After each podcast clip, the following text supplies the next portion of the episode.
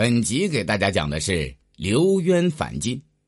刘渊是匈奴左贤王刘豹的儿子，从小就有远大的志向。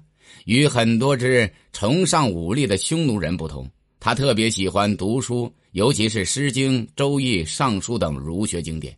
他还拜当时的名士崔游为师，学到了很多知识。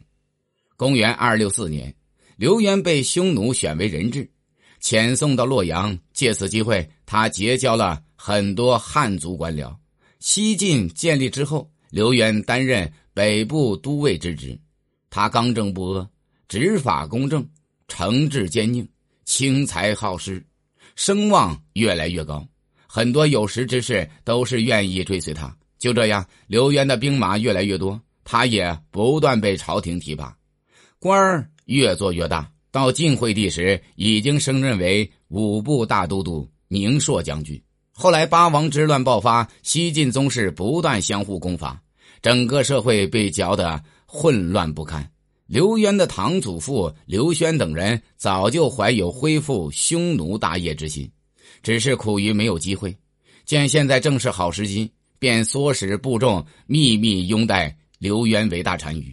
并委托呼延攸快马加鞭赶到邺城，将消息告知刘渊。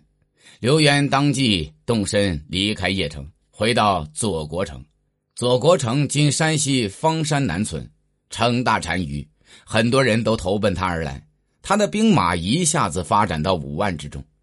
鲜卑人知道刘渊离开了邺城，觉得城内空虚，便率重兵包围邺城。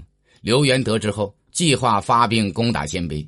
刘轩觉得此事不妥，便对刘渊说：“鲜卑人、乌桓人与我们的习性基本相同，是我们可以团结的兄弟，万万不可伤害。我们最大的敌人应该是晋朝，他们对待我们就像对待奴仆一样，我们到什么时候都不该咽下这口气呀！现在正是灭晋的好时机，我们万万不可错过。”刘渊说：“我们现在兵强马壮。”而晋朝摇摇欲坠，消灭晋朝是轻而易举的事情。但是我们不应该只靠武力去征服，还需要赢得天下的民心。我们的祖先冒都单于的妻子是汉朝女子，她还与汉高祖刘邦有过八拜之交。如此说来，我们也算是汉朝的外甥。我觉得我们应该把国号改为汉，这样才名正言顺。从这之后，刘渊就改国号为汉。自封为汉王。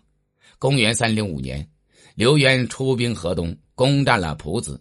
蒲子今山西隰县，势力越发壮大。